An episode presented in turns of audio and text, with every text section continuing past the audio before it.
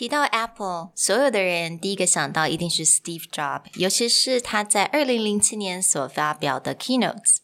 但自从 Steve 之后呢，Apple 有没有继承这个精彩的简报技巧呢？And the answer may surprise you. Hello，欢迎来到 Executive Plus 主管双语沟通力的 Podcast。我们希望带给大家最实用的沟通工具。包括了成功人士对全球市场的分享、职场英语的技能、跨文化沟通技巧与其他能帮助您成为出色领导者的工具。Hi, I'm Sherry, founder of Executive Plus. As a language trainer and certified coach, I've trained hundreds of managers from Fortune 500 companies such as Dior, Google, Deloitte, and Yahoo. And I'm Nick, Director of Communication Strategy at Presentality. I've helped startups raise millions of US dollars in funding and train the executives of publicly listed companies to present on the global stage. Welcome to the Executive Plus podcast, where you can take your communication and language skills from good to great. Hey, everybody. Welcome back to the Executive Plus podcast. In today's episode, I'm going to rant a little bit about one of my favorite topics and a huge disappointment from last week. 没错，那大家都知道 Nick 是简报跟沟通技巧的 expert。那他的本身他的 passion 也是高科技跟 innovation technology。So 当然，他一定准时的收看了苹果的发表会。It's WW DC 2021, which happened a week ago. Now, last Monday. So, and then you're terribly disappointed, which is kind of surprising because it's Apple. Well, it's also horribly disappointing because the keynote is at 1 a.m. to 3 a.m. Taiwan time. So mm. I stayed up and hated every minute of it.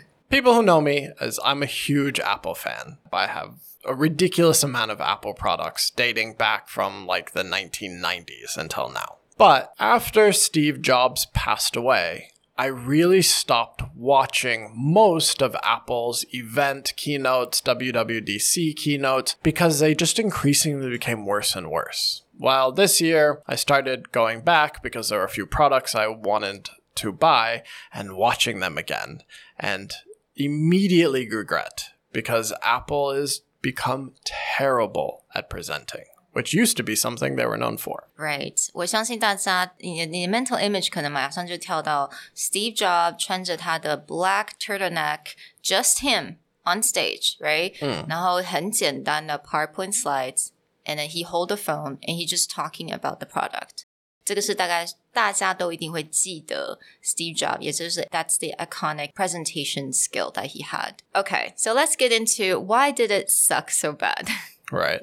I mean, the first thing I want to qualify is it's a little unfair to compare everyone to Steve Jobs. He had a natural charisma. You'll hear something describe him a lot. It's called a reality distortion field, meaning he just, his personality kind of took you out of reality. So it's a little unfair to compare him to other people. But there's two things that Steve Jobs did that Apple has completely given up on, and these are just presentation 101. All right, so we're going back to presentation, the fundamentals, right? The first thing that Apple is really, really failing to do, and this drives me crazy, is they're not framing anything.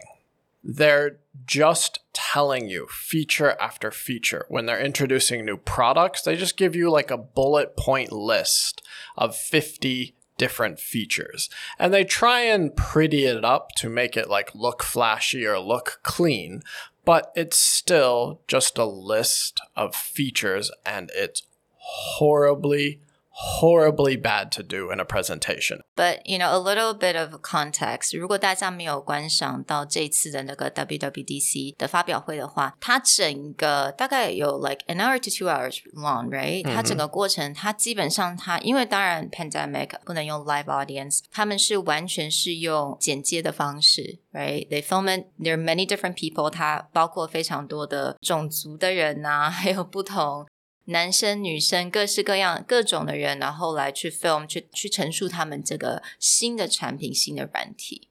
So it's a very different way to present this. So instead of having very simple way to present, they now kind of adapted this very complicated and probably very expensive way to present. But I think when I had you watch the beginning of it, you described it best, which was it's like two hours of 50 different commercials. Yeah. And you can jump forward, you can jump backwards, and you will never be lost because there's no connection to anything they're talking about. Exactly. I didn't feel like I have to start from the very beginning or end. I ha- I feel like I can just jump around and it feels exactly the same. But that exactly the same is not exciting. You're just like, oh, okay, that's what this does. And what's sad is, okay, people may say this is the developer conference, it's about the operating system and the software. But if you go back in April, they launched the new iMac, the new iPad, and the products are very exciting. I bought a brand new iPad Pro the moment that it got released in Taiwan, but the keynote was horribly boring for the same reason. There's no connection between anything they're talking about. It's just we have this and we have this. And this is presentation 101. Mm.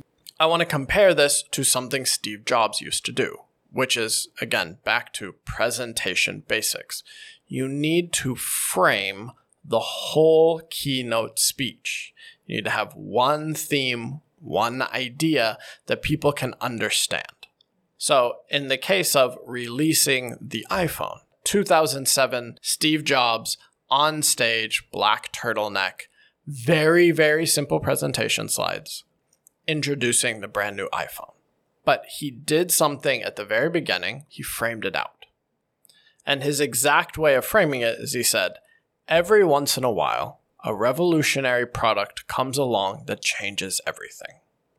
Apple has been very fortunate it has been able to introduce a few of these into the world. Revolutionary product. And then he talks about three revolutionary products. The first one being the Macintosh, going from a text entry DOS platform to a GUI based personal computer. And then he talks about revolutionize the music industry from CD players where you pay for a whole CD and you have a big bulky CD player to now this really easy to use thousand song in your pockets iPod. And then the last thing he talks about is now we're going to revolutionize the telecom industry. Revolution. We used to do it here, we did it here, we did it here. And he even goes back and talks about the interface from typing in DOS to having a mouse to really hard to use buttons to now the if you remember the old wheel, the click wheel yeah. on the original iPod. And then he same does the same thing with the phone. Why do I want a tiny keyboard on my phone? I should be able to touch the whole screen. Again, revolution over and over and over again. 所以他透过这个 框架的方式，我们讲过框架蛮多次的，就是在你简报一刚开始，当你把这个框好之后，你的 audience 他很容易就能够了解你整个的 presentation，而且他们很容易就可以得到你的 key message 或 key takeaway。那他在这二零零七年的这个简报，the whole theme is about revolutionizing you know technology, right? And then he ended up talking about the new iPhone, and it's completely lost in the WWDC 2021. Yeah, not just that one, but also their April event introducing the new iMac and the new iPad. And there is something that connects both of those. They put a brand new chip ah. into the the M1 chip they put into these new machines And it's just kind of an offhand thing. There's no framing. There's nothing connecting all the products coming out. And when it came to WWDC, there's nothing connecting all the operating system upgrades. It's just feature after feature after feature. So, as you said, what they could have done 他们之前可或许他们可以做的是，他们用它的 framing 去把它框住它的新的晶片，right? The brand new chips, right? So when it came to a very simple framing, for the April product launch. There was one line that I don't know why this wasn't the center of the whole presentation. When they're introducing the iPad Pro, this one presenter talks about we wanted to make things beyond better. And to me, right there, there's your whole framing for the entire presentation. A lot of people expected a small upgrade to the existing computers and a small upgrade to the iPads. But instead, Apple surprised everyone by putting the high end laptop and desktop chip directly into the iPad and directly into the new iMac. So they didn't make a small change, they made a huge leap. So, right there, they could have framed the whole presentation as beyond better. We didn't want to give you a small update. We wanted to give you a huge change. We wanted to go beyond better. So you mentioned that there are a couple of things that were definitely missing from all the presentation that Apples are giving out. So the first one is framing. Hmm. What's the second one that's really missing? The second thing that Apple's failing to do over and over again that Steve Jobs did better than anyone else was he showed you what he was talking about. He didn't tell you. The best kind of presentations have some kind of demo or they have some kind of example that makes you go, wow, that's awesome. And Steve Jobs did this over and over again. When he introduced the MacBook Air, he was talking about how small computers are trying to get. And when they introduced the first MacBook Air, he said, okay, it's so small, I can put it in a manila envelope, like an A4 envelope. And then he did it. He pulled out an A4 envelope and he pulled the MacBook out of the envelope. He didn't just put it on screen with some fancy graphics and show you dimensions via 3D modeling. He literally said, This is how small this computer is. They did the same thing when they introduced the iPod Nano. You know that little pocket on your jeans that you can't put anything yes. in, right? like it's supposed to be for coins or before if your you had keys. a pocket watch, your keys. He was like, This thing is so small it fits in your jeans and you won't even notice. And he on stage pulled mm. the nano out of that tiny pocket in his jeans. Mm. Again, show. It's always show. Right. And the same with presentation. It's your visuals are there not to replace you. It's not your paragraph, it's not your speech. Anything that you show should just double down on someone's feelings. Like, it's one thing for me to tell you how small it is. Now I'm going to show you. Same thing when they introduced FaceTime, he didn't just talk about how great FaceTime was. He called someone yeah. on stage using FaceTime and showed everyone how it works. I think that's the most exciting thing because, as you said, Steve Jobs 他在在现场他就用使用 FaceTime，但是如果你看到这个最新的 WWDC，他们有在做一些 upgrade，right？Like a upgrade to FaceTime。Yeah. He didn't show anything. Yeah, it's all just video pre created. Yeah. They don't call anyone. Mm. And part of that is when you're doing a live presentation. Yeah, they're going to make sure that it works. They're going to try really hard. But there's still some excitement to see it happen live. Right. When it's this curated video, there's no chance of it failing. And it also makes it, it's not very believable. Like, you tell me it works, but it seems too good to be true.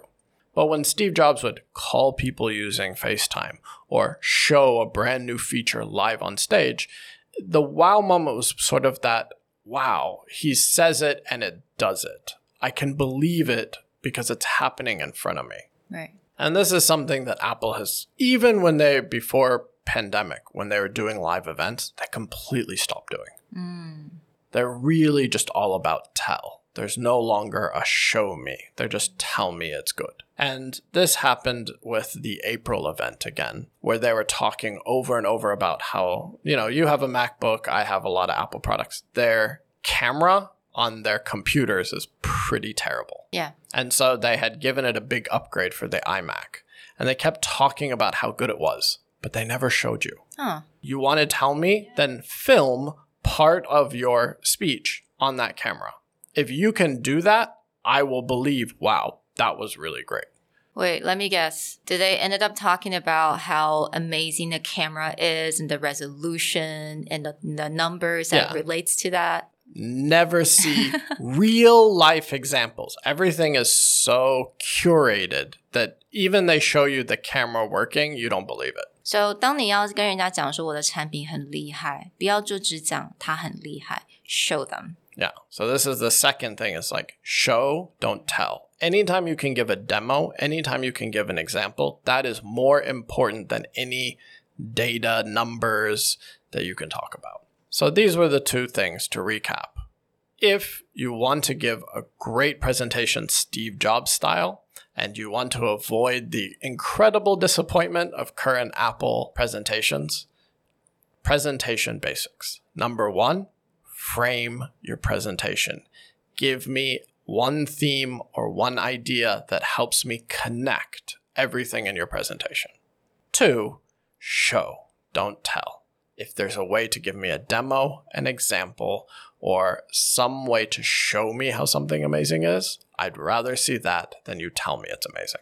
那希望透过我们今天所提到这两点，第一个是框架，第二个是 show it not tell。Do the demo，希望透过这两点，大家能够我们一起提升我们的简报技巧。Well, thank you for joining us, and we'll talk to you next time. Bye. Bye.